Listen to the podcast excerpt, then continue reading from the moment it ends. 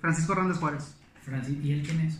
Es el, sé el líder nacional de los telefonistas, o sea, sindical. De sindicato. Digamos que en México había tres monstruos. El Baster ¿Tres? Gordillo. ¿O, a- o en qué? en qué- Había, había tres. Ahorita ya nomás queda uno, como quien dice. La primera era el Baster. Ajá. Después Na- Napoleón Gómez Urrutia. ¿Él de qué era? De- Sindicalistas los, los tres. Los profesores, el Baster. Ajá. Napoleón de los, de los mineros y siderúrgicos. Y Hernández Juárez de los telefonistas. Ok. Bueno, pues al Baster la quitó Peña Nieto. A Gómez Urrutia también lo quitaron. Quedó solamente Hernández Juárez como el último. O sea, el de, el de Pemex ya no figura ahí en... No, ya hace mucho que no. o sea, es- es- Pemex sigue siendo parte del gobierno en cierta forma. Pero desde la quina perdieron mucho, perdieron mucho poder Es ellos. lo que te iba a preguntar, que si desde la quina ya Pemex había venido... El Sí, ya la quina fue el último líder. Ahora digamos que los ponen. nada. En este caso, pues. De, dedazo, ¿no? O sea, vas tú. Sí, la, la típica de Dazo. El, pues Hernández Juárez, pues te estoy hablando de un hombre que ha estado de- desde Echeverría hasta Andrés Manuel. O sea, él ha visto pasar todos esos presidentes. Y, no lo han quitado. y no lo van a quitar, la verdad. O sea, como te digo, él te diga, ha visto entrar y salir a ocho presidentes. Y si, y si Dios quiere, pues no- nueve con Andrés Manuel, o sea, Napoleón. O sea, desde los ochentas. 60 y, Ah. 60 y Pues sí, 6, 4, 76 con Ya. Echeverría. Napoleón, ¿verdad? No, no, Hernández Juárez. no, sí. Hernández Juárez. Oye, el Baster, este, ¿cuánto, ¿cuánto tiempo ha estado? Bueno, estuvo frente al sindicato. La verdad lo, lo, lo, lo ignoro mucho porque casi a ella nunca le he estudiado. O sea, yo soy hijo de trabajador telefonista. Ajá. Por lo tanto, como decía un profesor nuestro, de ahí de la, de la Facultad de Filosofía y Letras en Historia, uno elige las investigaciones que su vida le va, este, pues como quien dice uno, programando o inculcando. Ajá. Si tu papá, por ejemplo, es ferrocarrilero, tarde o temprano tú puedes empezar a, buscar por, por saber por ferrocarrileros. Si tu papá era fanático de tal equipo, por ejemplo, un, un- bueno, pues lo que ves aquí uno, este, lo que ves aquí lo más, lo más este es particular de Monterrey, la dualidad entre Rayados y Tigres. nunca va a existir, nunca va a faltar en la facultad de historia, o sea, en la carrera de historia, un chavo que quiera este, investigar sobre Tigres o Rayados. ¿Tú, tú estudiaste en, en, en la uni? Sí, en la uni. Ok. Existe un tercer grupo, un tercer equipo se llamaba Jabatos. Ajá, Abajo. sí, sí, sí. Pero, pues, lo cierto es, y como dice un profesor, nunca vas, a, nunca vas a poder lograr un libro de esos porque no tienes toda la información completa. Y siempre te va a, a ganar la pasión. ¿Y qué le, qué le pasó a Jabatos? ¿O ¿De dónde era? ¿O jugaba en algún municipio? Tengo entendido que Jabatos era de aquí de Monterrey, pero perdió presupuesto, perdió, rein- perdió popularidad. Lo quisieron volver a, a, este, a, a, pues, a levantar, como que dicen. Pero, pues, de las pocas veces en que Rayados y Tigres están de acuerdo, así que, pues, buscaron tapar todas las posibilidades para que ellos este, subieran. O sea, un tercer equipo ya no era ya no era opción para la, para, para la ciudad, así que, pues... Imagínate si van a disputar todo el día. Si así se pelean el dinero, la, la mitad de la afición y todo. Imagínate un tercer equipo ahí. Sí, o sea, la verdad es que no sé ya... cómo le hubiera ido, porque no creo que alguien que le va ahorita a Tigres le quisiera ir a otro equipo. O, no veo a un rayado yéndole a, a un tercer equipo aquí. Pues la vieja escuela, a lo mejor abuelos, eh, papás que todavía recuerdan el, el antiguo equipo ese. O simplemente la, como diría, la, nueva alternativa. O sea, pues muchos me dirán que no, pero hay gente que está harta de ver la dualidad rayado tigres. Tal vez una salida como que sería algo pues novedoso y atractivo. Yo, yo no soy de aquí de Monterrey, bueno, de Nuevo León. No, Eh, ni yo. ¿no? ¿De dónde eres? Yo soy de Monclova, Coahuila. De Monclova, bueno, De yo hecho ya el fútbol no es tan, no es tan este, llamativo, o sea, es el béisbol. la- El béisbol. nuestra nuestra no, o sea, no- no- nuestra principal deporte, deporte, sí. Yo, ¿Qué yo cuál? soy de Poza Rica, Veracruz y el béisbol también está muy fuerte ahí. El equipo de Monclova son los Acereros, acereros. acereros. ¿De Pittsburgh? No, Sí, no. no, no fuera, pero no. sí, no, bueno, en este caso cada quien siempre busca la, en, su, en su investigación algo que lo va, este, lo va, pues, relacionando con su vida. En mi caso, pues yo sigo, yo, yo conozco Telmex desde niño, o sea, desde que nací. Por tu papá. por mi padre, sí. Así que pues fue de. No fue de. De extrañar que elegí este tema de investigación. En mi caso, yo solamente encuentro mucho sentido al, sindical- al sindicato de Telmex. Obviamente conozco otros sindicatos, pero realmente no me meto mucho a investigarlo, me centro más en, el- en lo que es el mío, o sea, sí pudiera abarcar todo, pero abarcar todo es simplemente pues coger nada, como quien dice, o sea, porque al querer abarcar se te, sal- se te van a, a, a salir entre los dedos las cosas. Así es. mejor nada Por lo tanto, te concentras, te, te, te- te especializas en una, en una área. Ahí por eso digo que del, del Bastar no conozco mucho. Lo que sí es medio sé y es por una clase de un profesor mío, bueno, de hecho mi, mi, mi- mi primer mentor, el asesor de tesis de licenciatura, ¿Quién fue? ¿Quién te acuerdas de eh, el maestro Reséndiz, José Reséndiz, este, ya, ya falleció, pero fue exdirector de Filosofía y Letras. Ok. Bueno, él este, no, me platicaba que el Baester era muy, pues, abusada dentro del partido y por eso logró colocarse en cada, en cada lado. Dicen que fue amante de muchos políticos. Y yo de que, bueno, maestro, pero pues, ¿cómo le hizo? Digo, pues no está como que digamos muy bonita la mujer, Muy- muy pues... Y digo, pues... De tener a veces- trucos, ¿no? A veces el, A veces buenos jales, digo. el poder, la seguridad y la confianza le resultan atractivo a, a los hombres o a las mujeres. Pudiera ser eso. Pues todos nacen con un talento. hay, que, hay que descubrir, hay que descubrir qué, tal, qué talento tienes y, y este, pues explotarlo. Como cuando dice una persona, yo no sé nada, yo, yo, yo no puedo aprender. Le digo, mira, hay siete tipos de, de aprendizaje. Así que es de ley que de perder tienes uno.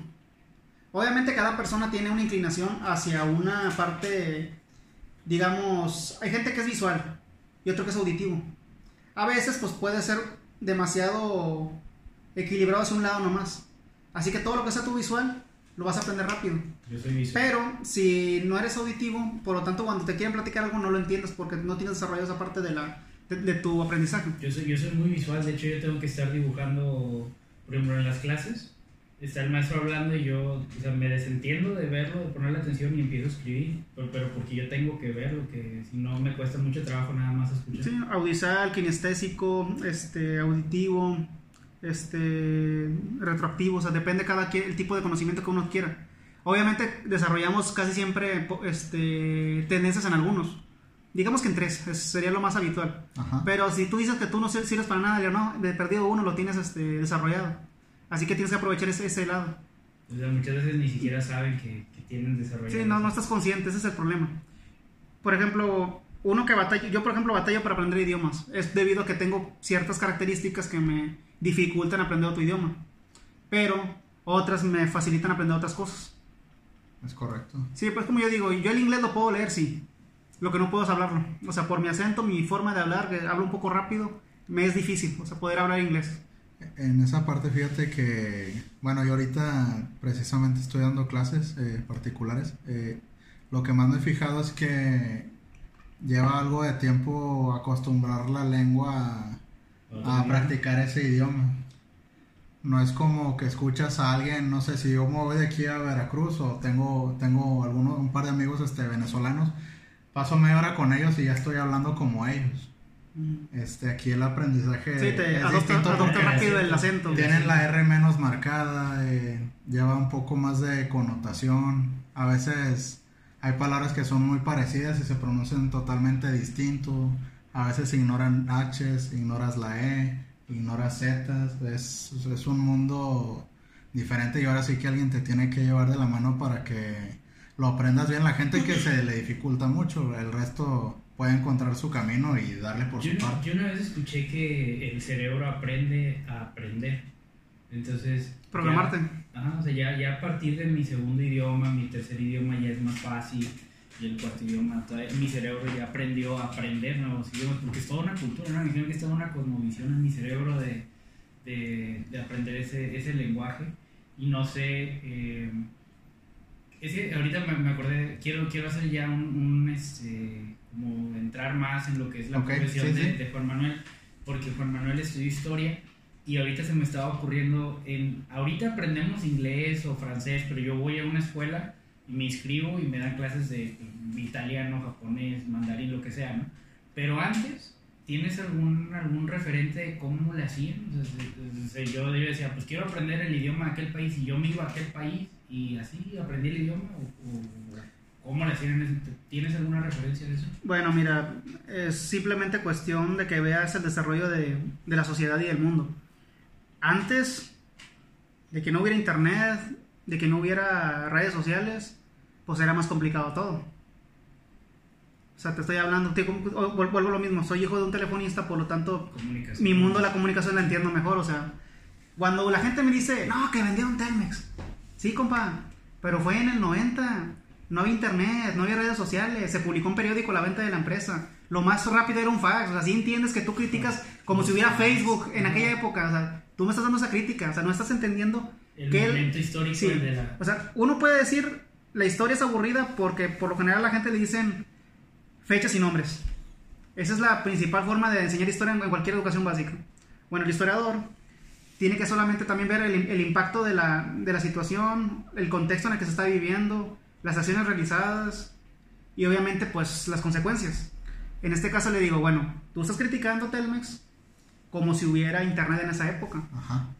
Y la verdad es de que sí entiendes, compadre, que una empresa privada, bueno, pública del gobierno, solamente se le va a abrir la información a gente que pueda comprarla. No te la van a dar a ti que tú sabes que tú no vas a más que agregar, o sea, pues así simplemente, o sea, por más que quiera no voy a tener dinero para comprar O sea, una empresa de ese tamaño. no cualquiera, o sea, no cualquiera podía dar el dinero, o sea, un millón para pedir el, la información, la primera información. Después de eso, si te seguía interesando, pagabas una suma más grande y te daban otra información más, más, más comprometedora. Pero yo no sabía eso, ¿eh? Está en el libro de, de Rogozinski. Este se llama La privatización de las empresas paraestatales en México. Charles buen dato. Rogozinski. Este, bueno, obviamente al, al, firma, al, firma, al entregarte esa información también tienes que firmar tú una... Confidencialidad. Sí, donde no puedes revelar nada de lo que se te va, a hacer- de lo que se te va a platicar. Obviamente ya al final se hace la subasta y al final pues quedaron los, los tres finalistas, Gentor, Acciones y Valores y Grupo Carso. En este caso pues ganó Carso, que sería la propiedad de Carlos Slim. Bueno, volviendo a lo, a lo que tú dices del- de, cómo aprender los idiomas, bueno, en aquella época estamos hablando de que pues era muy difícil ya que pues no había más que fax, que era lo más rápido. Y la línea de teléfono pues era línea de teléfono de, de, de, ca- de co- de cobre, así que pues difícil. Por lo tanto, si tú querías aprender otro idioma, tenías que irte a una ciudad grande y esperar que alguien supiera o pudiera enseñarte ese idioma. Sí, porque tenía que hablar En el mejor- idioma que yo. En el mejor de los casos. Si no, irte al país a, a aprenderlo. Y ahora, pues la globalidad, la apertura de la economía mundial, el neoliberalismo, ha hecho que la gente se vaya entremezclando cada vez más y más. Por lo tanto, ya tenemos aquí este. Pues gente de China, gente de Japón, gente de, de, de Medio Oriente, gente de África. O sea, antes, digamos, en los 90, cuando éramos niños, ve- ver a una persona diferente a ti pues, era demasiado impactante. Ahorita los ves y nada, pues X, ya se te hace más cada es vez. muy normal Se te hace, extranjero. sí, sí. se te hace cada, cada vez más normal, pero yo que tenía 16 años y empezaron a llegar los chinos a Monclova y era como que o sea, los, todo el mundo se les quedaba viendo. O sea, ¿quiénes son esos? ¿Por qué están viniéndose? Y empezaban ahí poco a poco. Obviamente ya hubo migraciones antes, eh, o sea, siglos atrás ha habido siempre migraciones de, diferentes partes. Pero ahora empieza este nuevo boom debido a que pues ahora hay más este comunicación, más viajes, más, más fáciles, facilidad de traslado, así que pues aquí por esa ende empieza ya la, la facilidad para aprender otro idioma, porque ya empieza a llegar gente y demanda para aprender el idioma. Ahorita, por ejemplo, lo que está de moda es el coreano. ¿Por qué? Pues por las estas películas, digo, estas bandas de pop coreana que andan muy de moda. De hecho, Ahora todo, a mundo- todo- de mis hermanas le gusta todo el mucho mundo quiere aprender coreano. Le digo, bueno, yo, yo les digo, ve 15 años atrás, digo, había grupos que se llamaban Backstreet Boys, NSYNC, las Spice Girls, que eran lo mismo, solamente que eran occidentales. O sea, esto que tú estás viendo, le digo, es recalentado solamente que ahora al estilo asiático. Me lo toman a mal, digo, no, pues es que aunque lo tomes a mal es la verdad, o sea, está simplemente, están reciclando lo que es, solamente que le están dando la novedad ahora de lo que es este exótico. En un libro de culturas, igual nos lo explicaron en la facultad, Asia para el occidental es un lugar místico y lejano, mientras África es un lugar oscuro y, y sucio. Sí. O sea, y esa es nuestra cosmovisión, la verdad. Sí, o sea, yo me dices Asia y yo me lo imagino lejísimos y quién sabe qué pasa allá. Y me dices África y... Hambre, imagino- guerra, ajá, sida, Me imagino, me imagino desierto y selva y bosques. No me imagino nunca una ciudad muy como urbanizada, vaya. Pero pues, sí, es, es lo que me han enseñado a lo largo de... Es parte O sea, de nuestra construcción, o sea, nos van este Programando, Programando. de cierta manera, ¿no? Es lo que te muestran en, en películas, en reportajes, documentales y, y ese tipo de material videográfico, vamos a decirlo así, que está ahorita muy a la mano. No, y es que lamentablemente de todos modos tam- tampoco está muy lejos de la realidad. O sea, mi maestro de Asia, digo, de historia de África, él te decía, ¿por qué quieren aprender historia de África si está fea? O sea, así decía él, o sea, África es todo es tristeza, o sea, no, son puros genocidios que vamos a estar viendo. es Súper marcado el, O sea, de plano, el es que- concepto. O sea, me dijo, describan una película africana, nomás una. Diamante de sangre. Que sea bonita, o sea, Diamante de es sangre. que sea bonita, no hace bonita, profe. o sea, no. Y él me acuerdo, dijo, el, el balón de oro fue el que le... años en el Tíbet. Eh, No, eso es gorilas así. en la niebla. Esas, es correcto. Congo. No, le dije, es de pues, diamantes y monstruos. Pero en todas tiene que haber muerto de desgracia, o sea, es lo que hay. Sí. Hasta que me acordé de la del balón de oro. me Dije, bueno, la del balón de oro es un niño que logra llegar a Europa este, jugando fútbol. Ah, también está la de La de Mandela. Invictus. Invictus. La de Mandela, ¿no? Que es de Morgan. Freeman. Esa de qué trata. Era, era, que de rugby, ¿no? Matt Damon de rugby. Ajá. Hay una película de No, rugby. pero Mandela igual estuvo encerrado, o sea, también, también fue Sí, criminal. que también Lo tacharon como mucho tiempo criminal. en o sea. prisión. O sea, no Sí. te salvo ninguna película africana de. de Muy desgracia. difícil. No, es muy difícil, o sea, si hasta los 10 mandamientos también es, es tragedia tras tragedia, o sea. Obviamente también, o sea, estás viendo Egipto y no recuerdan muchos que también es parte de África, cuando llegas a ver ese, ese tipo de películas.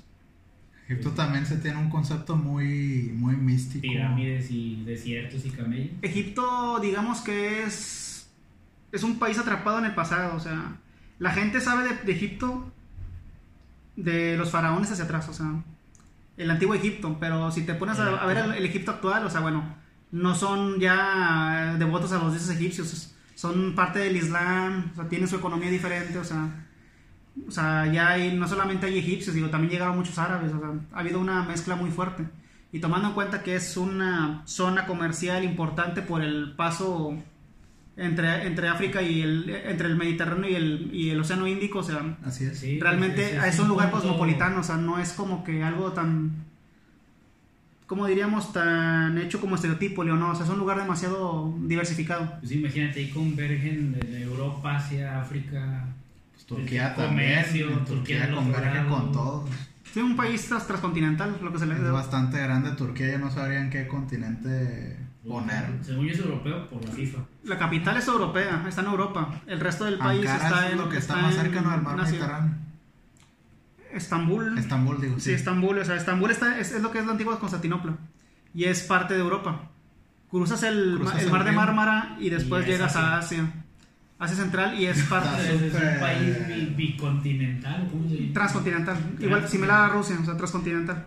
Bueno, an- antes de darle el carpetazo ahí más o menos a, a Egipto, este, ¿cuál es su fuerte comercialmente? Egipto es un país, es petrolero, es artesanal, antigüedades, de, de, de qué... Pues, Vive de la historia. en general. El turismo es, parte, es importante para ellos, es, es una parte fundamental. Bueno, los africanos sí es de los turísticamente más... Vuelvo a lo mismo, no me especializo en África, pero yo diría que turismo es parte importante, no diría que la más importante.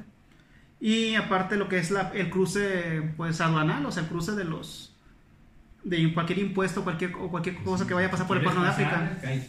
O sea, quieres es, es, es- es otro es otro es otro canal de Panamá, o sea, pero allá en aquel lado, o sea, tienes que pagar un impuesto para Es una que el barco continental, vamos a Sí, decir. para que el barco pase por esa área y poder ahorrarse un continente de rodeo, o sea, No, tienes que pagar. o sea, si no te quieres dar Mucho la mejor. vuelta, no te quieres dar la vuelta a Sudáfrica, pues págale, ¿no?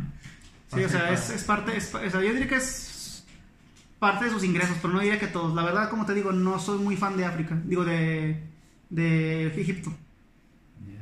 Fíjate, el... bueno, ya cambiando un poquito de, de tema, dejando lo- los países allá de, de las Europas y las Áfricas.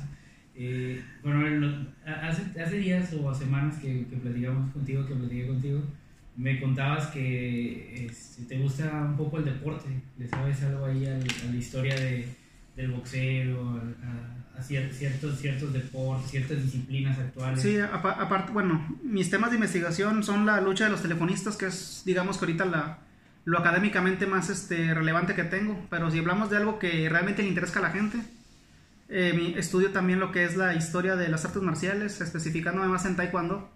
Digamos que yo abarco solamente tres países, China, Japón y Corea, así que es karate, taekwondo y, y sí. Aunque bueno, ignoro otros artes marciales que también están ahí metidas, o sea, cada país esas- tiene mucho más. Son bien interesantes. eh. Son estas icónicas, pero cada país tiene más de tres artes marciales, solamente que agarro las más icónicas.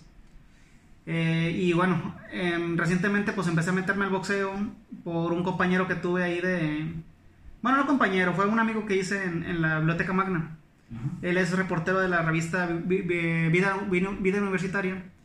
Y cuando yo hacía mi servicio ahí con ellos, pues platicando, platicando, hacíamos nuestros nuestras comparaciones y tonterías de, de lo que era el boxeo y lo que es el arte marcial. E hicimos una comparación de Bruce Lee con Muhammad Ali. Pues muy interesante. ¿Quién ganaría? Y yo le digo, bueno, mira, que yo sepa, le dije a mi, a mi ¿En- amigo, ¿En, en un ring o en la calle? Porque. en cualquier parte, pero simplemente en una entrevista supuestamente Bruce Lee afirmó que Mohamed Ali lo, lo mataría, dijo. Mohamed Bruce Lee admitió, admitió eso, dijo, Mohamed Ali mide casi medio metro más que yo, me gana por 30, 40 kilos, es igual de rápido que yo. Dijo, no, él me mataría, o sea. Eh, cuando, cuando te dedicas a pelear, o sea, en mi caso que tengo ya 10 años en taekwondo, pues 10 kilos de diferencia ya es mucho. Ya es mucho peso para, para, para- un para una pelea. y- Para una pelea. Obviamente, digamos, yo peleo contra un fulano grandote, pero es una persona que no sabe, que no tiene un, un entrenamiento previo. Obviamente tengo una posibilidad, pero el peso la tiene a su favor. Obviamente, tal vez sí le pueda ganar. ¿Por qué? Porque al final de cuentas no solamente es fuerza y, Hay Más y, técnica, más. o sea, hay que tener técnica, hay que tener este pues instinto, hay que saber este saber pico pelear. acá, te pico allá. Algo de experiencia, no nada más. Como digo Bruce Lee, o sea, si, si te ahorcan, pues muérdelos, es una pelea, punto. O sea, no, no importa las reglas, digo, es una pelea. Digo, si vas a querer, si vas a querer morir, entonces muere. Pero si quieres vivir, muérdelo, o sea, si te están ahorcando, o sea, digo, esa es la filosofía que daba Bruce Lee. Y pues sí, o sea, este, ver el, o sea, pelear contra alguien más pesado que tú sí es muy complicado. Obviamente, si tú tienes un entrenamiento previo y él no, tienes la posibilidad de ganar. Pero cuando él también tiene el mismo conocimiento que tú o, su- o superior, pues no, o sea, realmente pues Por, por eso la importancia en las peleas de box profesionales de, de- de medir el peso, de que, El estén- pesaje. que no haya tanta diferencia. Que Sí. estén dentro del rango de, de- De la del peso en categoría. el que está, la categoría en la que van a. Y es que se le exige demasiado al boxeador. O sea, el último boxeador que peleó 15 asaltos, pues murió, fue un coreano. Rocky Balboa. Fue, un- fue un coreano. Este... Después de la muerte de esa, de esa persona fue por un campeonato, no, no recuerdo en qué peso. Eh, se empezó a buscar la manera de reducir los rounds, a, llegó a 12. A 12. Él fue el que llegó a pelear 15 y después murió, o sea, fue el último. Pues es que de, de 12 a 15, o sea, 3 rounds, pero ya con el desgaste físico y los guantes, pues ya tres, un round es una eternidad ahí.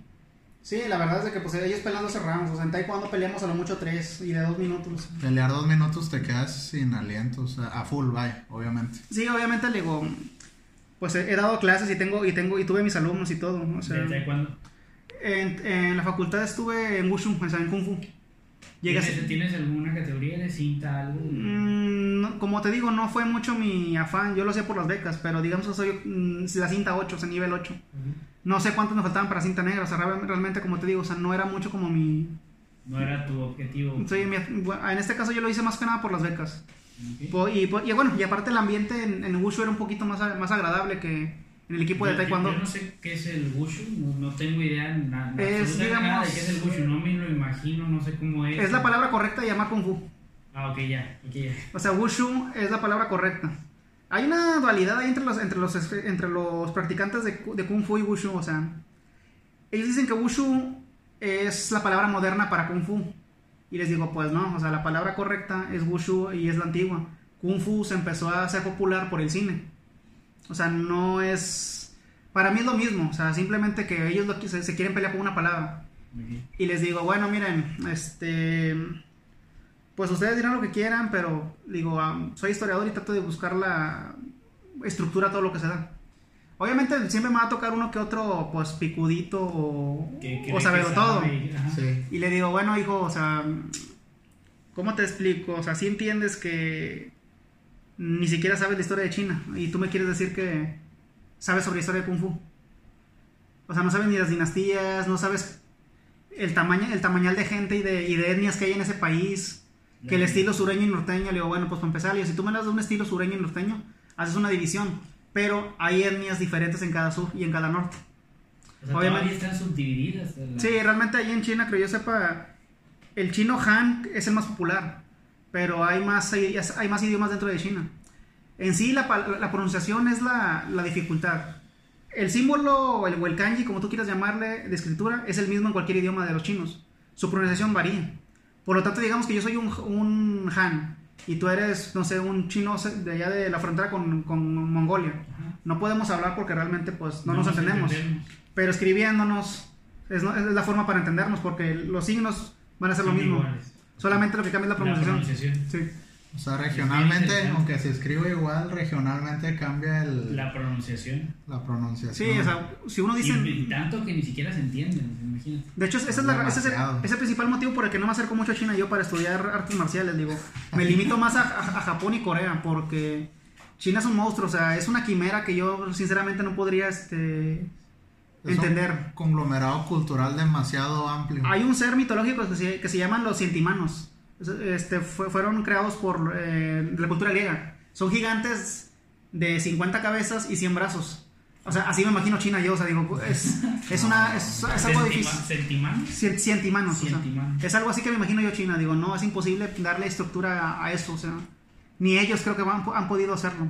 De hecho, creo que la película Kung Fu Panda fue tan problemática en China porque, dicen, dijo el gobierno, reflejó tanto la cultura china que ni los chinos pudieron hacerlo igual. O sea, que Kung Fu Panda, o sea, Wow. realmente fue un problema. Digo, o sea, ¿cómo es posible que, que Un Disney, americano. o sea, una, una empresa americana plasmó mejor nuestra cultura que nosotros que somos los estudiosos, o sea, que somos los auténticos chinos, sea. Y en una comedia. Sí, una, bueno, no, no, una sí, película sí. infantil, o sea, una Sí, película obviamente. infantil. Y obviamente, pues, ese fenómeno fue bueno porque aumentó las inscripciones a las escuelas de Kung Fu. O sea, o sea los niños querían aprender que, que serpiente, que... Este, Ma- Este estilo de tigre, el panda, tigre. la tortuga, la serpiente. bueno, tortuga, tortuga y panda no existen, que, que, yo, sepa- Ah. que, que yo tenga entendido, o sea.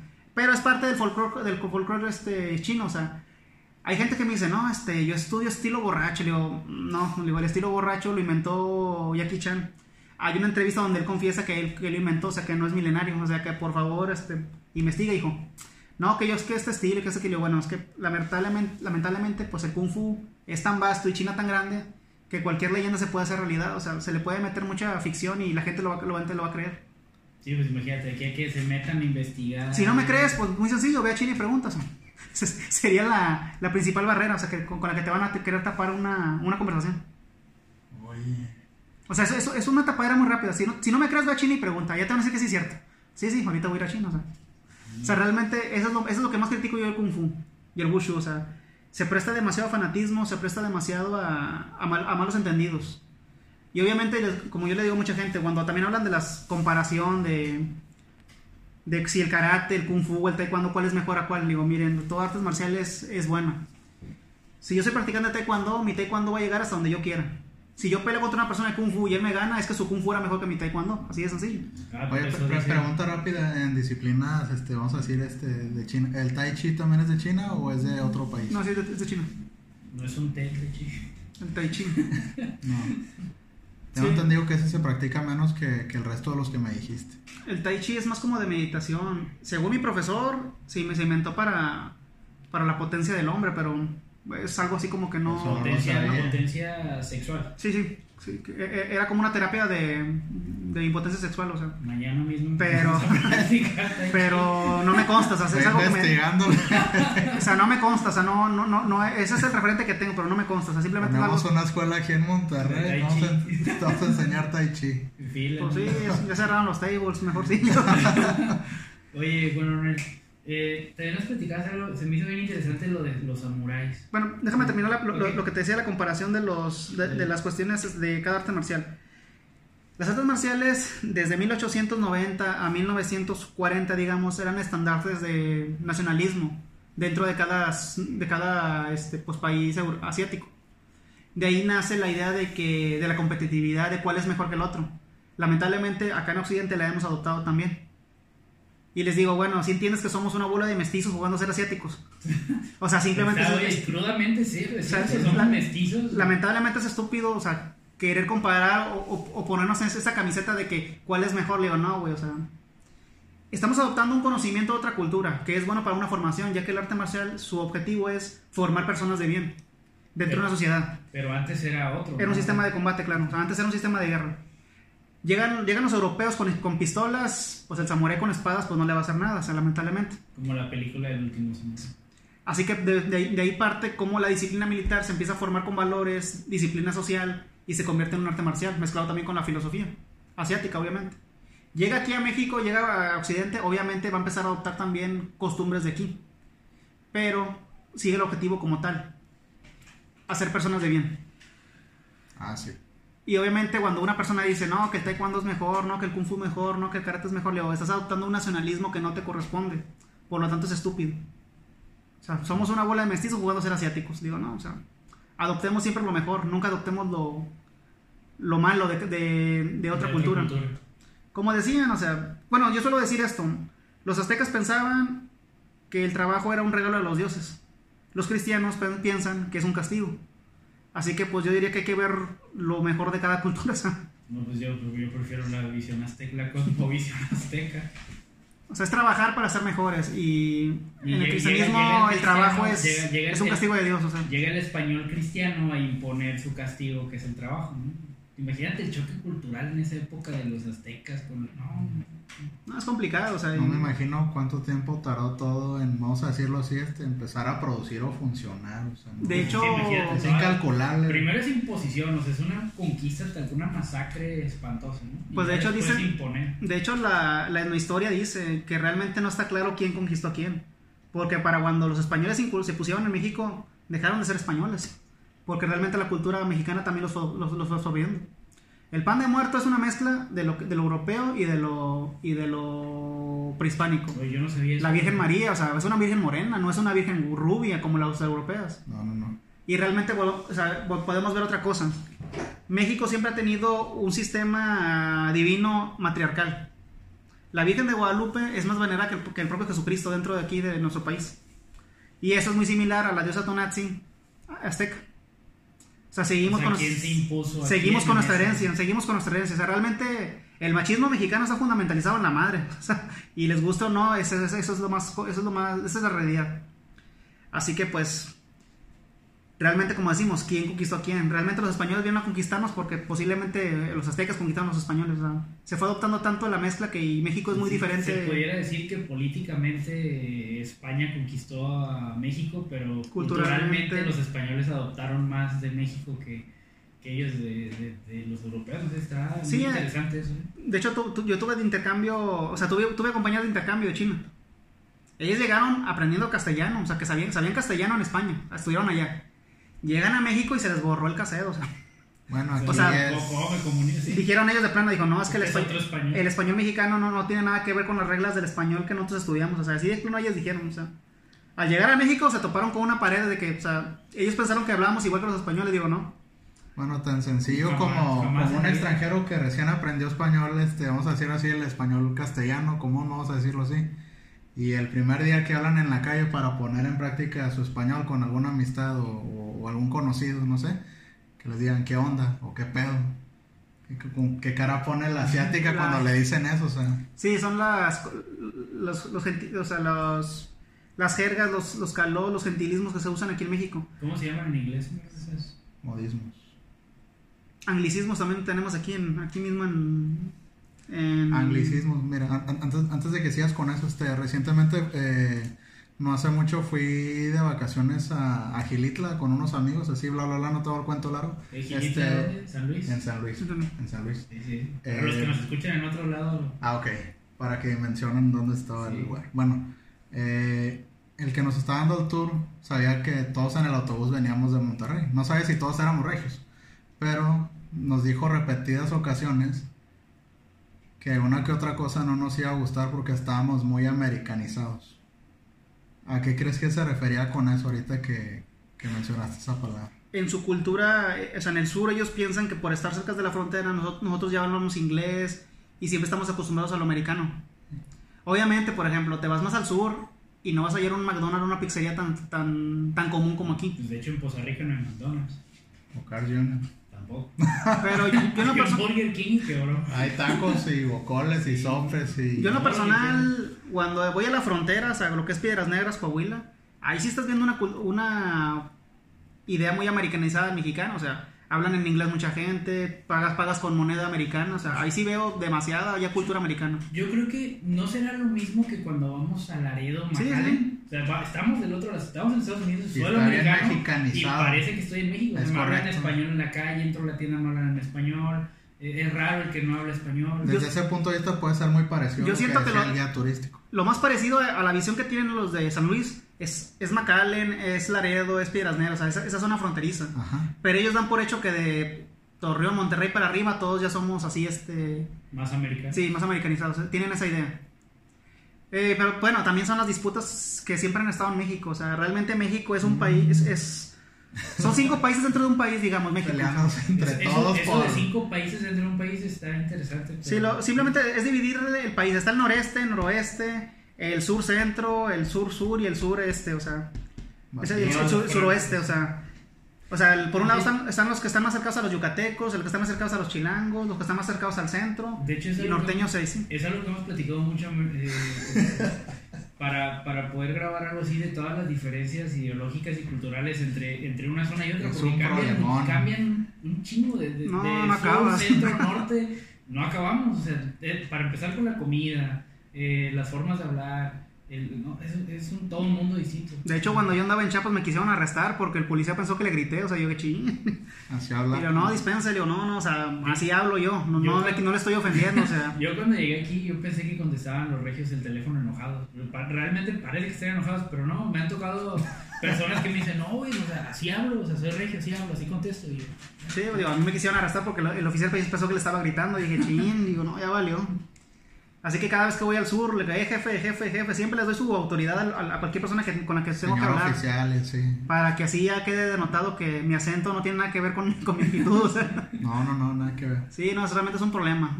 Obviamente también cuando ando en el sur, pues hablo y se echan hasta para atrás, se, se espantan cuando, cuando me ven. O sea, me escuchan y ching, digo, "Ay, bueno, pues a, a seguirle. y es que la, la forma, la, la En otros lugares la- hablan cantado y aquí hablamos, vamos a decir, este, no sé si fuerte o muy... Golpea, mira, Tiene el, su acento, tiene su acento. el Yo no- regio- Yo no lo llamaría golpeado, yo lo llamaría de Pues otra es que manera. o sea, Salte de Nuevo León tenemos un tono muy alto. Salte de Nuevo León. Es que el regio golpea la, la última sílaba cuando habla. Mientras que yo, pues, soy de Coahuila, golpeo la de en medio. Se oye más fuerte, pero baja. Y la tuya para en seco, pero en la última. O sea, es lo que yo he notado de- dentro de los acentos. Y cuando, por ejemplo, vas con los de Sinaloa, hijo, esos sí tienen un acentito medio especial, digo. Un día invitamos a Entre, alguien de- entre de- chilango y norteño, yo diría, o sea, sí, un o día sea. invitamos a alguien de Culiacán, alguien Alguien- de Veracruz, Alguien de Guadalajara. Tabasco, De México no de puede faltar, alguien del Bajío, ¿no? de Chihuahua. Y a ver qué No, sale. uno de Tepito, ese, ese acento está, está hermoso, ese acento chilango, digo. Lo que es Tepito es un acento muy difícil de, escuchar, es, lo que sí he, he notado eso. O sea, hay como un profesor, me- un, un- un profesor que tuve me dijo que hay como siete tipos de acentos chilangos. Pero que el más que- difícil es el de, el de Tepito, él decía. Son los que silban o no, cada que te dicen algo. No entendí muy bien, pero o sea, él, me decía ese- Yo tampoco te entendí eso. él me decía Sí, mucho sí que- eso, o sea, dijo, el acento más, más difícil que yo, que yo pude denotar era el de Tepito, sí me dijo mi maestro. Y está el acento chilango neutro. Y el que, chilango. que sí lo he escuchado, o sea, ese, ese, ese chilango fresa, o sea, yo he escuchado, conocí a una profesora chilanga y yo no pensé que era chilanga, sí, sí notaba que hablaba medio raro. Ya después lo dije, ah, ese es el acento neutro que tanto han dicho de los chilangos, el acentito así más fresa. Que sí, sí, sí, sí alcanzo a notar, pero no es Sí, se, siente- se siente un poquito, se, se oye un poquito curioso, pero sí lo entiendes muy claro, o sea. Pero dicen que el, que el acento más así, como que más difícil de entender es el del el el de Tepito, sí. Dije, no, pues, quién sabe, le digo, nunca he ido a Tepito. Fíjate, Y la verdad no quiero- no quiero ir, o sea, llega, llega, llega alguien que no sea de ahí le dicen, cámara, valedor. Pues a ver qué te está diciendo. No, no, digo, si, si un policía se ofendió empezar, conmigo, para digo, pues, empezar, o sea, para empezar. Y que se me hace cuando Tepito sí me mata ahí mismo porque creyó que le grité. Dije, no, Es que no, yo no, creo mejor que no. los que te digo que chiflan, este, me contó mi papá alguna vez que, que él trabajó allá como seis años en, en el DF. Ahorita, ¿cómo se llama? Estaba en México, CDMX. CD, Bueno, CDMX. CDMX. Ciudad de México. Alguna vez andó cerca de Tepito y me dijo que, que sí existen los que hablan así como que chiflan. Hablan parecido así como al Víctor, no sé si De lo que, "Hey, conoces. Para todo chiflan, o sea, te, te hablan así súper rápido algo y cantado y te chiflan. O sea, está- esa esa es la gente más popular, como dicen. Vamos o sea, a ver si invitamos a alguien. Si algún día conocemos a alguien. o sea, el Víctor pues viene siendo como que la... La parodia del. Es la parodia de lo, del, del, del populacho de el, el área. A mí me encanta ese personaje de Víctor. No, sí, sí, sí. Pues es como el albertano también, tiene su acentito y su, su, su estilo de ser. Albertano otra cosa, eso no me lo toques. También tiene su estilo, o sea, el su- pelo. Albertano. simplemente el nombre, albertano, o sea. Desde, Muy desde, buen personaje. desde el nombre empieza ya la... De hecho, según hicieron una encuesta y decían que él era el, el estereotipo de, de hombre mexicano para cierto grupo de, de la Ciudad de México, o sea, de mujeres. Con, con, con camisa Más aceptable de esa región. Sí, o sea, que se hicieron un estereotipo ya de belleza para ellos, o sea, que sí era atractivo, dije, órale. No, o sea, ahí sí también cada lugar. Cada cultura es distinta, o sea.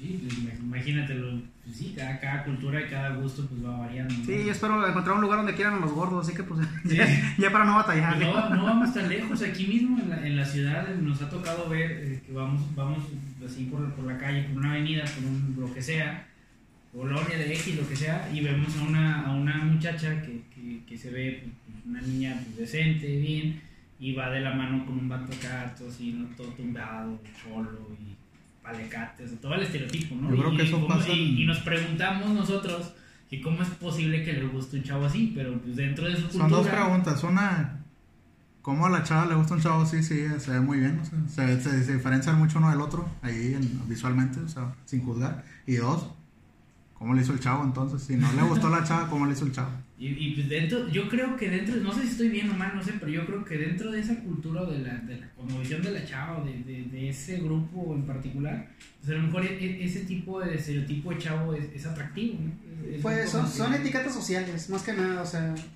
la gente se, como, como dijimos hace unos momentos, la programación. Te programan para ser cierto tipo de persona para que la gente lo vea como aceptable, en su mayoría. O sea, él, el, el, el chavo del que estamos hablando en este No, no, yo, yo hablo de nosotros. Ah, ok. Tenemos ya una programación de cómo debe ser una persona ideal, Ajá. igual una mujer o un hombre. Obviamente cuando una persona es diferente a, esa, a ese concepto que tenemos, Que se nos sale del, del parámetro. lo vemos como algo malo. Es por ejemplo, cuando yo empecé, yo llegué aquí, llego, llego a Monterrey, ves a una persona con sombrero, lente negro, botas y este acento, en el 2011, pues, o vende quesos o es sicario, o sea, casi casi esa, esa era la, La, la, la, la decisión, la decisión que decía una, un regio cuando veía a una persona como yo, o sea, vestida así vaquera y con este acento. O es, o es sicario o vende quesos, una de dos. En la Alameda. Y obviamente no te vas a ir, no vas a ir a preguntarle si vende quesos, o sea, No, así no. que pues lo cierto era de que la gente hasta me abría, me abría el paso, o sea, cuando yo caminaba o sea, se abrían, o sea, no me, nunca llegué a chocar con nadie, o sea, de plano me, me dejaban pasar estoy sea. diciendo, oye, aquí sí encajo, me, me respetan. me- No, me- realmente sí fue, un- no, no, realmente fue un problema porque cada rato me detenían también. Sí, a ver, ¿a qué se dedica? Sí, me veían muy guapo, y yo, ¿cómo te llamas y dónde vives? No, espérate, digo, Ese sombrero está muy caro, a ver, ¿cuántas X? Bueno, aquí te digo, o sea, bueno, aquí sobre todo en el noreste de- del país, ah, es raro una mujer que no le guste un hombre que se vista así como tú dices, este, pues vaquero, ¿no? Con botas, sombrero. Y Yo así, diría que más a los- a las Bien señoras. afeitado, bien perfumado. Se les hace atractivo. Yo- algo Sí, se les que hace viste atractivo. vaquero. a las señoras, no tanto a las chavas. Te lo digo por experiencia. Bueno, yo porque sí conozco chavas que, por que les gusta experiencia, ese, sales con botas, me ha, Trae tres, me ha, toca- señoras me ha tocado que me, que, me, que me chulen muchas señoras. Chavas de mi edad, no, o sea, señoras ya de 35 para arriba, o sea. Ya pero con bonitas botas. O sea, realmente es lo que digo, por experiencia propia te diría yo eso, o sea, que me han, siempre me han chuleado más, más señoras mayores, o sea, no, tan, no tanto las chavas de mi edad. O sea, que si alguien nos está escuchando ahorita y quiere venir a Monterrey y se trae botas y sombrero, pues va a traer ahí unas dos, tres señoras. señoras. sí.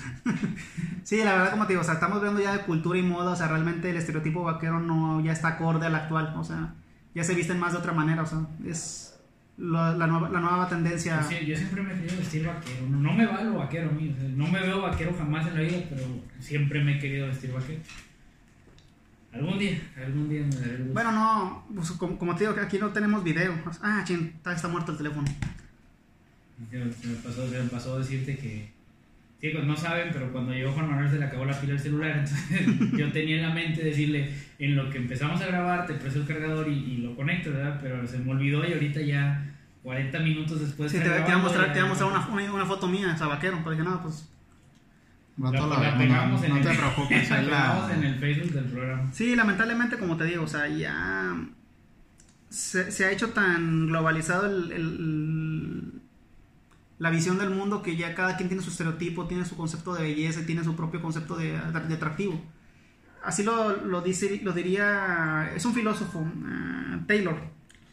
Ya estamos sumergidos en un individualismo expresivo. ¿Qué ves tú en la sociedad? Tú publicas algo en Facebook para que la gente le dé like, te estás expresando. Hay gente que publica cada 10 minutos, ya sea un meme, una foto, o sea, es parte de su expresión. Necesita abrirse al mundo, Y si no me da pero se, ay, pero se convierte en una, en una necesidad. O sea, como diría ahora llegando a otro, a otro filósofo, Brodilar, es un escenario de pantallas. Tú estás haciendo tu, tu imagen hacia los demás. No eres tú realmente, te estás inventando una vida. sí, eso es todo y un requieres- persona- es todo un personaje inventado que está en Y requieres eso para sentirte alguien. o sentirme vivo. o sea, Llega una persona que no es acorde vivo. a ese sistema y esa persona es mala. Te lo digo porque yo soy una persona que no le gusta publicar nada en Facebook. No, yo tampoco publico. Yo tampoco, que de aquí nadie publica No, nada. no es, no es- no es porque necesariamente no me guste o no me vayan a dar likes o lo que sea, no, no es muy mi estilo publicar lo que hago con mi vida. O sea, sí publico una que otra tontería de vez en cuando No, o algún no. aspecto deportivo y hasta ahí. O sea, Yo tuve una semana que lo, que lo más divertido que hice fue ir a lavar ropa, o sea.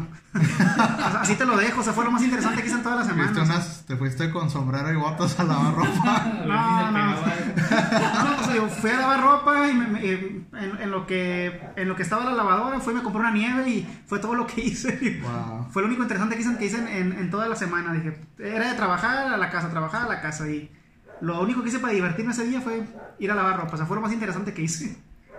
Obviamente, o sea, yo soy de esas personas también que no publico nada. Publico cosas que yo digo vale la pena publicar. Cuando cumplí 20 años de amistad con un amigo mío, o sea, pues, subí, una, subí una foto de, de él y yo en, pues así, chiquitillos en el kinder. Y de él y yo ya de 24 años. O sea, creo que eso, fue, fue- eso valía la pena publicarlo. Sí, una amistad que perduró tanto tiempo, pues sí, creo que Sí, ya son 26 años ahorita de amistad. O sea, fue, es algo que yo diría que ahí sí este, vale la pena. Pero publicar así cualquier tarugada de que comiendo esto, comiendo aquello, o sea, Sí, paseando cierto, paseado, o Hay sea, personas que le toman foto a la comida. Bueno, yo no lo haría, yo no lo haría. Y, y de hecho no bueno, lo hago. Y, esa es parte de la, de la cultura actual, o sea, de cómo la gente se tiene que expresar o tiene que ser. No, si tienen un mugrero en el cuarto también le toman fotos, si Pero salen qué a caminar al o sea, parque también entiendo- toman fotos, qué si van al de- mandado toman fotos. o ¿Qué, sea, qué ganas de compartir al mundo lo que me voy a comer, o sea, qué, qué pedo. Ellos quieren expresar libertad, pero ahí te das cuenta, no eres libre, tú estás amarrado a un teléfono, estás amarrado a tener que expresar lo que es, estás amarrado a la opinión popular. Tienes que dar, la, la persona tiene que darte un like para que tú puedas comer, o sea, tienes que estar convencido de que la comida es rica o se ve buena para tú disfrutarla, o sea, Hay todo un ya, depen- ya dependes más del qué dirán que de, que de ti. Hay todo un trasfondo ahí en De hecho, ahí diría yo que ahí una persona pierde mucho atractivo. O sea, yo cuando veo a una mujer que tiene que pedir permiso a otra o pedir consejo a otra, opiniones, digo, no, o sea, Toda la seguridad donde está. si me preguntan, o sea, yo elegiría una mujer que tenga metas en la vida, digo, o sea, alguien que realmente tenga un, un- un objetivo claro y sepa tomar decisiones. Justo, justo hace unos minutos que, que, que me topé aquí a, a mi colega en la, en la calle, le, le venía a platicar un poquito de eso. Yo jamás saldría con alguien que no tiene libertad plena. No, no puedo estar con alguien que no tiene su libertad, o sea, que decida por ella misma, que tenga su autonomía, su- sus propias cosas, que tome sus decisiones, que, que todo se decida entre ella y yo, o, o por ella. O sea, no, no podría estar digo- con una persona que está limitada de alguna manera. Obviamente, digo, siempre va a haber influencias, digamos. Yo a mi mujer jamás le voy a prohibir que no escuche a sus padres, digo, obviamente son sus padres y ellos están antes que yo.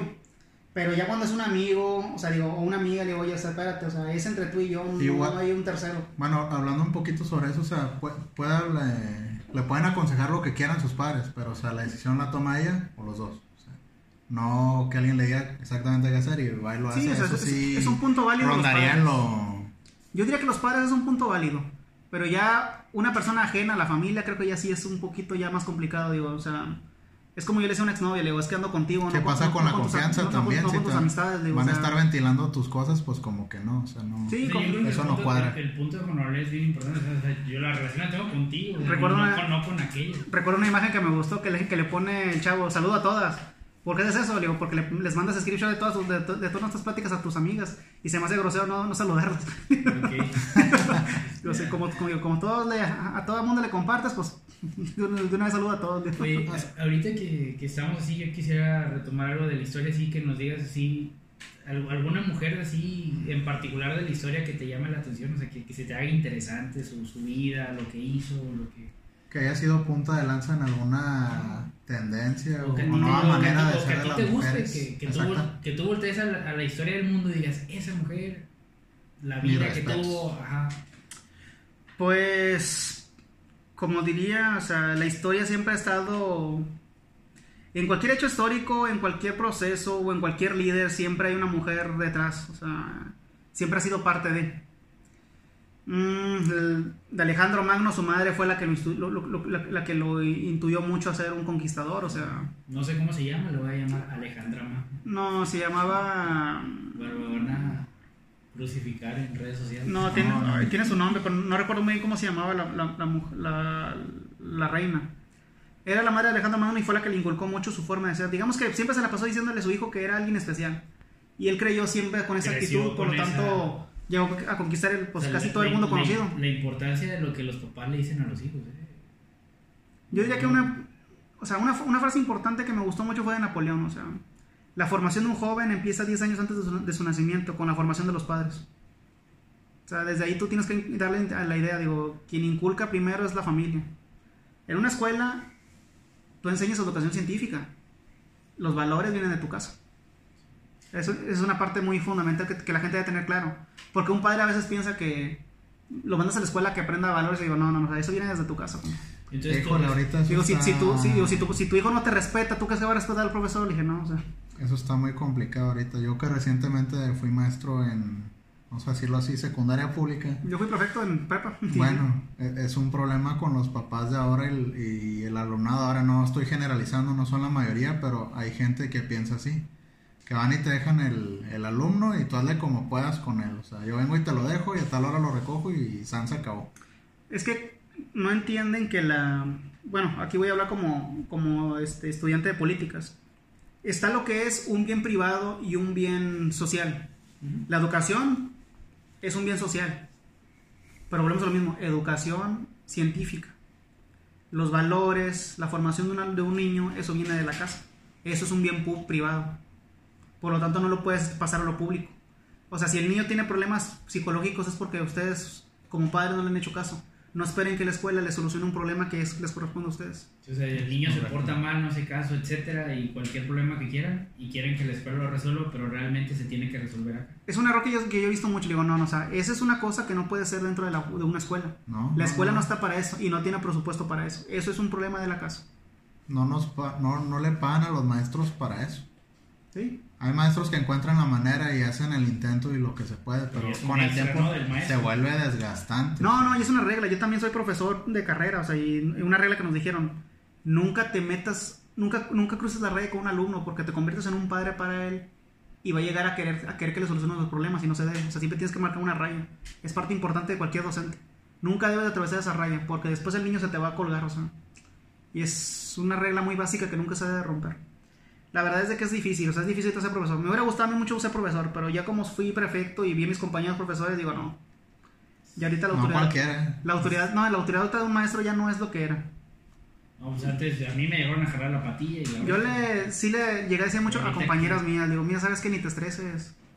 Tienes un hijo, tienes una familia, preocúpate por ellos, estás, estás echando eh, a perder tu salud haciendo corajes con estos niños. Digo, no. Ellos no van a entender, ellos en dos años se van. Tú aquí te vas a quedar amargada, digo. El problema es de los papás. Digo, ¿sabes qué? Aquí quédate, dije. A lo mejor ya cuando el chavo tenga 30 años y los papás se den cuenta que la regaron, pues van a querer solucionarlo, pero la verdad es que ese, ese muchacho ya no, ya no va a llegar a ninguna, a no tienes solución. un ciclo, ellos lo van a batallar con él toda la vida, es lo que dice. Sí. Sí, la verdad es de que es, es complicado. De hecho, es una crítica que hice muy fuerte una vez a, a compañeros en la facultad y no les gustó, pero te la voy a comentar. Yo les dije, miren, yo sinceramente no me voy a casar para divorciarme al año. No es que nadie quiere, le digo, es que tú, mi- le dije a una compañera, es que tú, tu mamá te lava la ropa, tu papá te mantiene, y a tu novio igual. Cuando ustedes se casen, ya no hay papá, ya no hay mamá, ya no hay comodidad, o sea, no va a ser lo mismo. Uno va a querer que el otro Que le el otro haga lo demás. Dije, no va a ser lo mismo. Y dije, ahorita lo por seguro que se van a divorciar, no van a durar mucho ustedes. Me lo tomó a mal. Es más, hasta me dejó de hablar. pues le digo, es la verdad, o sea. Son comentarios que calan. y- Dije, mira, digo, yo sinceramente el matrimonio es una es un sacrificio porque tienes que ceder y negociar, digo, y si no y si la persona con la que tú estás no tiene esa misma idea, se va a fracasar, o sea. Sí, porque, o sea, soy tu esposo, no tu papá. Ahora pues está de moda también esa, eh, los memes de Shrek y la Fiona lucho- lucho- luchones porque pues están separados, así, digo. Los Rexicans. Ya hasta se inventó un género de eso ahí que la gente lo la Fiona, ve la, la Fiona Luchona y no sé qué, y mi, mi Brian. Osuna, y yo, chin, o sea, es- juntos a pesar de todo y bla bla bla. Sí, ya hay, hay bastantes memes de me eso. gustó otro que decían, amor, préstame la niña porque llegó el papá. Dije, es el padrastro, pues si yo pagué la fiesta, ¿por qué? Ándale. yo soy el que está pagando la fiesta de la niña. Es que es la verdad, o sea, son, son, son temas muy normales, o sea, muy, muy concurrentes en la, en la vida cotidiana de todos, de muchos mexicanos. yo estoy, yo estoy chapado a la antigua, la verdad es que me educaron de una idea muy conservadora en ese aspecto, así que sí choco mucho con la, con, la genera con, con mi generación, o sea, porque su forma de ver las cosas son muy distintas a como las veo yo. Le digo, pues bueno, le digo, a mí Oye, me- hasta ahorita no te hemos preguntado cuántos años tienes. ¿Cuántos? ¿eh? De- de 28. programa. 28. años. O sea, a mí me creyeron, me, me creyeron con un sistema de valores muy rígido que ya hoy en día le digo, papá, es que no sirven ya, padre. pues usted me educó para un mundo que ya no existe. Por lo tanto, digo, ok, yo te ayudo, pero si el día de mañana tú me llegas a ocupar, le digo, ya no cuentes conmigo. O sea, porque ya me dices, ya me di cuenta que tú eres una persona así, así, así, así que conmigo ya no cuentas, digo. Oye, y ahorita que platicas de eso, ¿fue fácil o fue muy difícil para ti llegar a Monterrey a estudiar? O sea, buscar la Fue, fue difícil, fue difícil, la verdad. Este, pues yo llegué con una idea de querer hacer tarea, de querer este, estudiar bien y todo. Y luego yo veo a mis compañeros demasiado aniñados, pensando en fiestas, pensando en aquello. Le digo, oye, es que es la universidad, o sea, hay que estudiar. Y me tocaron varios compañeros, pues yo diría que, pues hipócritas, o sea, no, no, no, no di otra palabra más, este, más amable. O sea, obviamente yo llegué a chocar mucho con esas gentes, pero como soy una persona muy directa, pues siempre termino siendo yo el malo por cómo hablo. Pero pues bueno, digo, pues prefiero ser directo que caerle bien a la gente, la verdad. Y al final, lo que más me dio gusto fueron mis profesores, digo, ya para octavo, noveno semestre me decían, oye, te, y tenías razón, Juan, ¿de qué? De lo que dijiste de tu compañera. ¿Por qué? Pues sí pasó lo que dijiste, digo, sí. O sea, fácil unas tres veces los profesores me decían que tuve razón a lo que yo había dicho a varios compañeros míos. Tuve un compañero que era monaguillo, muy buena gente, una buena persona, y le dije, no, este pelado es. Es mala onda, digo, o sea, ya, ya en privado y dicho y hecho, o sea. Dicho y hecho, le, le- ya es con el tiempo fuimos conociéndolo y sí, o sea, era todo lo contrario a lo a lo que él figuraba. le. O sea, realmente sí es difícil a veces para, para uno compararse con la gente, o sea. No me, no, no me puedo yo decir que soy una persona amable o un, o un ejemplo de vida, no. Yo diría que soy como todo, o sea, soy hipócrita, sí, soy cínico, sí. Lo único que yo puedo decir a mi favor es de que yo al menos no, no niego lo que soy. Vamos a englobar un poquito, eres más franco al respecto. a Sí, todo. soy ultra, ultra sincero, como dijo una maestra. Que es bonito, sí, Juan, pero a veces también es un problema. Sí, para manejarlo. Sí, porque no todos están acostumbrados a ultra recibir sincero. la verdad. Ultra no. sincero, es lo que me dijo mi maestra. O sea, dijo, eres muy directo con la gente, que es muy padre, pero lamentablemente también es un problema porque a mucha gente no le gusta la gente así. En la política ser franco no se Caes mal, ca- ca- política. le caes mal a mucha gente por ser muy franco. O sea, eso, eso sí me quedó muy claro. Ese fue mi principal problema cuando llegué aquí a Monterrey. Demasiado, diría yo. Y, eh, yo Ah, bueno, y volvi- perdón, volviendo al tema de lo que dirías tú de una mujer que me llamó mucho la atención así en la historia. Pues no recuerdo muchas. Yo diría que Juana de Arco sería la más este, este, emblemática para mí. Ahorita sí para pensando así rápido, que es la primera que me llega a la mente, Juana de Arco. Es una mujer que pues en pocos años casi gana una guerra de 100 años, o sea. La famosa guerra de 100 años de entre Francia y, y Inglaterra, o sea. Obviamente no terminó la guerra, pero sí despertó esa, ese nacionalismo en Francia que ya había desaparecido por décadas. Por esa guerra es que se llevan tanto odio los ingleses y franceses. O, Pues no, después... es una de todas. Estamos hablando de hace más de mil años, o sea, e- e- era el medievo. Bueno, no, no, ya, ya no es tanto problema ahorita. no, la- bueno, no, no mil años. Estamos hablando de la Edad Media, o sea, es que en el año mil, 1067, sí, un duque de Normandía, parte de Francia, invade Inglaterra y se hace rey. Por lo tanto, él era rey de Inglaterra y más aparte tenía el ducado de Normandía. Pero como era parte de Francia, digamos que era plebeyo del rey de Francia. Así que llegas a, una- llegas a un problema de que el rey de, el rey de Inglaterra es más poderoso que el rey de Francia. Pero por cuestiones políticas geográficas es su sirviente. Así que hay un problema de impuestos, problema de intereses, de lealtades y empieza la guerra. Y esa guerra se extiende por 100 años. De hecho, el escudo nacional, el, es- el escudo real de Inglaterra está en francés. Cuando ellos hablan Eso- inglés. Eso, no sabía. Bueno, y búscalo y vas a darte cuenta que está en francés el escudo. y- de Inglaterra. de el actual todavía, o sea. El escudo real está en francés. Porque realmente el, el- el origen como tal es, es de Francia. O sea, los reinos, los reinos este, sajones, eh, pictos, o sea, lo que eran los, los antiguos bretones, fueron desapareciendo. Llegan los romanos y se, se van mezclando. Pero realmente llega la corona francesa. O sea, llegan nobles franceses también a, a invadir Inglaterra y te das cuenta de ese tipo de cosas. En cierta forma, las guerras europeas son reglas ante- son peleas entre parientes, o sea, siempre es- o sea, uno es pariente del otro, o sea, a final de cuentas. En la Primera Guerra Mundial el rey de Inglaterra era, pa- era primo del, del zar de Rusia, o sea, eran primos y estaban casi idénticos, o sea, si tú lo ves eran Sí, gemelos. Sí, está en francés, ¿eh? O sea, si, si, si tú lo llegas a, si tú llegas a una foto del, del zar y del, y del rey de Inglaterra durante la Primera Guerra- Mundial, son gemelos, o sea, están igualitos. Son parientes, son primos. Ay, eso no lo sabía. O sea, realmente ese, es- ese, es- ese es el problema de esos que también tienen que ver uno. O sea, que realmente, o sea, las guerras son siempre de gente que sí se conocen, moviendo un montón de gente que no se conoce.